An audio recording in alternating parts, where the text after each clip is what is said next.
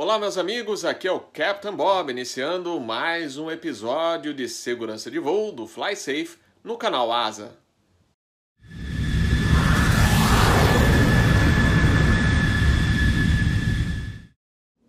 Galera, eu conversei com Eduardo Berenstein, que é comandante de jatos da família Airbus A320 e membro do NTSB, National Transportation Safety Board dos Estados Unidos. Nós lembramos de um emblemático acidente que aconteceu na história da aviação em 26 de junho de 1988, envolvendo um Airbus A320 da Air France. O voo era o 296. Não era um voo regular, mas sim um voo de apresentação para convidados especiais e imprensa. Lembrando que a Airbus havia lançado o jato Airbus A320 poucos meses antes, e aí levou essa aeronave justamente com convidados e a imprensa para se apresentar no show aéreo em Mulhouse, na França. Após uma passagem baixa, a tripulação não conseguiu executar devidamente o procedimento de arremetida e a aeronave acabou se chocando com o solo em meio a uma densa floresta, resultando na morte de três passageiros. Vamos assistir a entrevista. Aquele dia foi um voo de demonstração que a Airbus tinha é, programado para fazer seus é, possíveis compradores e já compradores do modelo A320. E o que acabou acontecendo foi um voo de demonstração a baixa altura que não foi feito seu devido preparo e acabou é, vitimizando essas pessoas. É, a gente conversou antes de começar esse episódio. É, a, a Airbus, é, quando começou a fazer o 320, eles começaram a, a fazer os roadshows com a aeronave, indo a, aeroportos menores, e a intenção deles era demonstrar toda a capacidade do avião é, de sua versatilidade, e, e seus, seus, suas salvaguardas e tudo mais. Só que, infelizmente, a Airbus, por mais que ela tenha começado com 300, o Airbus 300 em 1972, eles não haviam um protocolo bem definido do, de voo de demonstração. É, o voo de ensaio, você está com seus pilotos e engenheiros a bordo, você sabe que alguma coisa pode acontecer de errado, e que essas pessoas podem acabar participando de um acidente porque o avião é um protótipo. E quando o avião sai da linha de montagem e avião está pronto, é, ele não é um avião de demonstração, ele não é um avião laboratório. Então, muitas das coisas que a gente poderia fazer com o avião para evitar que esse acidente acontecesse, que é desligar os sistemas que protegem o, o avião, é, não conseguem ser feitos nesse tipo de voo, nesse tipo de, de, de voo de demonstração. Então, eu queria contar uma história, deixa eu só me ajeitar aqui. É uma história a respeito é, da, do backtrack da, da Boeing. A Boeing, quando começou a fazer esses tipos de voos de demonstração, é, maior parte para sua linha militar durante a Segunda Guerra Mundial, é, eles sempre tinham a intenção de mostrar o avião voando baixo, né, para as pessoas poderem ter noção da velocidade, do tamanho, do que, que o avião tinha, né, então, eles botavam a, a, os militares de todas as divisões que iam comprar o avião, o pessoal do Pentágono e etc., é, em arquibancada e o avião vinha fazendo uma passagem baixa e no final ele ganhava energia e subia. É, o, o B-29, quando foi fazer esse tipo de demonstração, e o B-29 já era um avião bem mais avançado para aquela época, ele já tinha algum, algumas coisas que é, computadores ou é, bem é, rudimentares ajudavam o voo do avião é, em alta altitude, recuperação em situações anormais, acabaram quase levando um B-29 a um acidente desse. Eu até tive no aeroporto onde isso aconteceu, ficava, ficava na Califórnia, é, ele já está desativado, era uma pista de, é, de testes, onde o P-38 Lightning e o B-29 faziam alguns tipos de teste. Então, eles pegaram o avião, é, que já era um avião pronto, é, e botaram ele para fazer essa passagem baixa. Esse modelo de B-29, os quatro motores giravam para o mesmo lado. Então, giravam no, é, da esquerda para a direita no sentido é, horário. E o que aconteceu? O piloto veio, veio baixo, é, começou a fazer o seu, o seu, a sua primeira passagem a, a, a alta velocidade e arremeteu, e ele veio para uma segunda passagem mais devagar. Quando ele veio e começou o procedimento de arremetida dele, o torque dos motores girando para o mesmo lado começaram a fazer o avião a, a, a começar a entortar.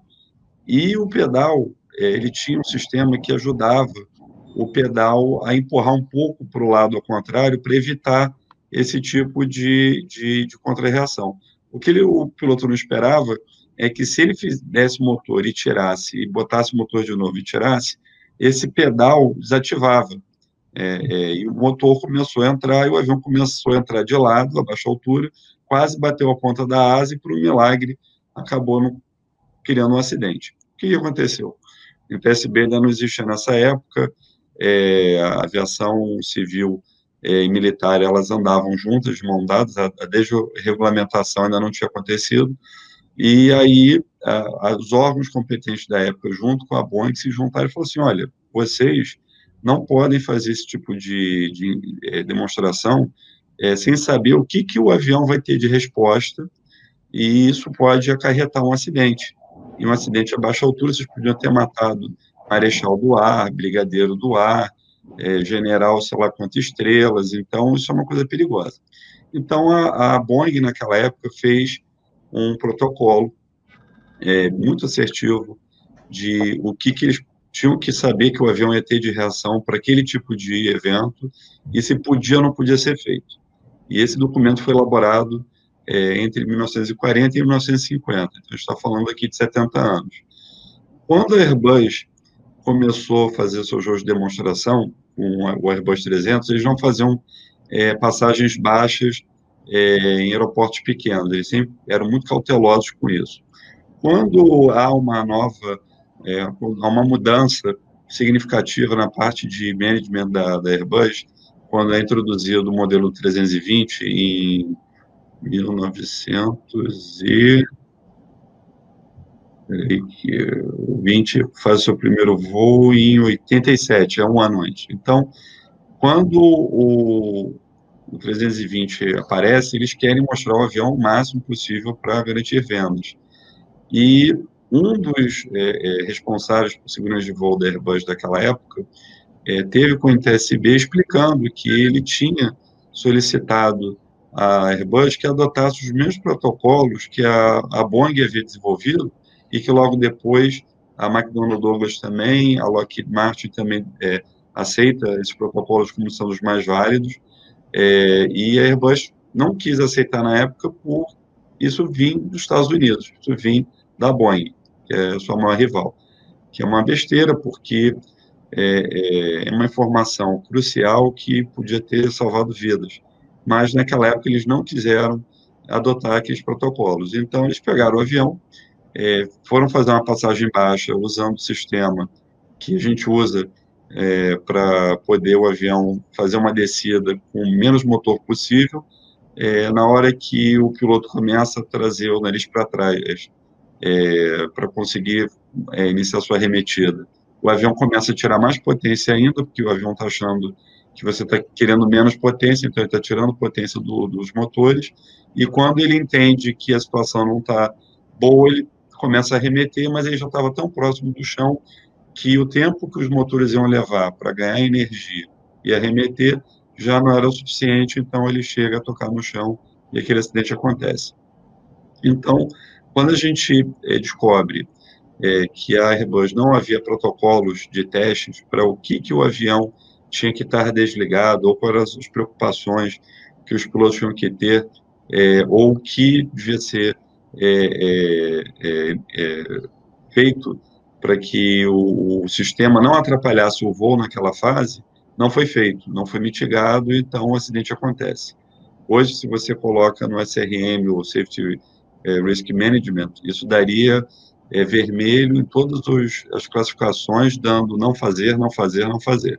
Muito bem, depois disso, a Airbus é, entende que faz, é, fez uma coisa que é, é, não adotou protocolos que deveriam ter adotados e fez uma coisa que não devia ter feito, chega até a, a, a BA e a NTSB e pede documentações para que eles comecem a desenvolver um, um procedimento de ensaio de voo e, e, e demonstração é, para aviões que já estão prontos e já saíram da linha de montagem, estão anunciando seus protótipos. É, eu lendo o relatório que essa, esse engenheiro nos, nos mostrou, é, mostra que realmente a, a, Airbus, naquela época, ela ainda estava muito crua é, para esse tipo de, de demonstração, ou vários outros tipos de demonstração que depois eles, é, desculpa, que acabaram fazendo antes dessa, e que aquilo era um perigo que, é, se não tivesse acontecido naquele dia, ia ser no dia seguinte, ou semana seguinte, no próximo dia de demonstração, porque a, a, os documentos de telemetria do, dos voos é, que foram feitos mostravam que cada vez mais o avião estava perdendo mais altitude e ficando muito ruim de pilotar, porque o avião fica mole, ele fica sem potência. E que isso era uma coisa que os pilotos estavam falando, olha, eu acho que talvez a gente tenha que pensar em outra coisa aqui para fazer, porque o avião não está reagindo bem. Mas a Airbus, como não havia um protocolo, não tinha como classificar se os voos foram satisfatórios ou não. Então, é, foi uma coisa assim, é, digamos, é, vou botar assim, infantil, na parte de infantilidade, de ser uma coisa muito nova, uma fase nova da empresa, que a empresa ainda não estava pronta para é, é reagir àquilo, e acabou acontecendo, infelizmente, houve perdas de vidas e é, a Airbus acabou aprendendo a lição. Bom, na época, Berenstein, os boingueiros, entre aspas, né, as companhias que operavam aeronaves da Boeing, fizeram, acabaram utilizando o acidente até por uma campanha para difamar a aeronave, que era relativamente nova, né, do ano anterior, lançada em 87. É, lembro bem, né, de quantas histórias que escutei que o computador não deixa o piloto voar. É, como é que a Airbus recebeu isso? Houve alguma modificação na aeronave ou foi simplesmente descuido da tripulação? Então, Robert, o que é a aeronave, ela, é, é, a gente voa ela já há bastante tempo. É, o Airbus, ele, você precisa entender aquela situação dele de fases, né? Então tem a fase assim, ele vai ter esse tipo de reação, fase de descida, fase de subida. Isso tudo é uma adaptação, tanto que hoje o mercado mundial é, segue o que a Airbus acabou determinando naquela época por ser uma coisa mais prática, mais econômica e, e prova ser mais segura. O que aconteceu ali naquele dia foi o uso de uma fase de, de, de voo do avião que não é para ser usado naquela situação. É, então, o que acontece? Quando o Airbus ele começa a fazer a sua descida, ele calcula uma descida é, em segmento de, de idle, que o motor vai estar em marcha lenta, é, para que o avião não venha consumir combustível. E isso não é feito para você usar a baixa altura. É, isso é feito para você usar em, em, em grandes altitudes até uma hora que o avião começa a entrar na fase de aproximação e aí você liga, o, a, a, aperta o botão de que você autoriza o avião a fazer a sua aproximação, e essa fase de descida acaba, começa uma fase de aproximação, e aí o avião entra com um sistema que ele tem chamado de é, Approach Autotrust. Ele, o que ele faz é deixa o, o, a resposta do autotrust mais é, é, é, não vou dizer arisca, mas mais esperta, a reação mais rápida, para caso você queira remeter, o motor não precise é, demorar muito para entrar mais potência, porque ele já está com alguma potência. O que a gente sabe é que esse módulo ele foi melhorado, é, justamente caso o avião precisasse arremeter numa situação adversa, ele pudesse ter energia mais rápido. Isso foi melhorado, isso sempre, vem sempre sendo melhorado com os anos, porque os motores vão melhorando, então isso também tem que ter uma trimagem, tem que ter uma melhora. E é, é, o que acabou acontecendo foi que a engenharia da Airbus queria que eles usassem aquela, aquele sistema de aproximação para fazer esse, esse flyby, esse, essa passagem baixa, e acabou que isso não era o mais correto. Então, é, o que houve a mudança é que agora eles vão, quando eles vão aos lugares que eles vão fazer esses tipos de demonstração, eles têm uns protocolos, tipo, ó, até, até essa posição tal, você vai ter que tá com flap tal, motor tal, com configuração tal, com peso tal, vento da certa maneira, para que você consiga é, é, realmente voar o avião naquela situação. Então, naquela situação que eles estavam em 88, era uma situação completamente é, inusitada, aquilo nunca podia ter sido feito, mas por falta de ter um protocolo, a Airbus não tinha como avaliar, é, ou tinha ferramentas de, de, de feedback para dizer, olha, isso aqui realmente não está dando certo. A única coisa que eles tinham era o feedback dos pilotos.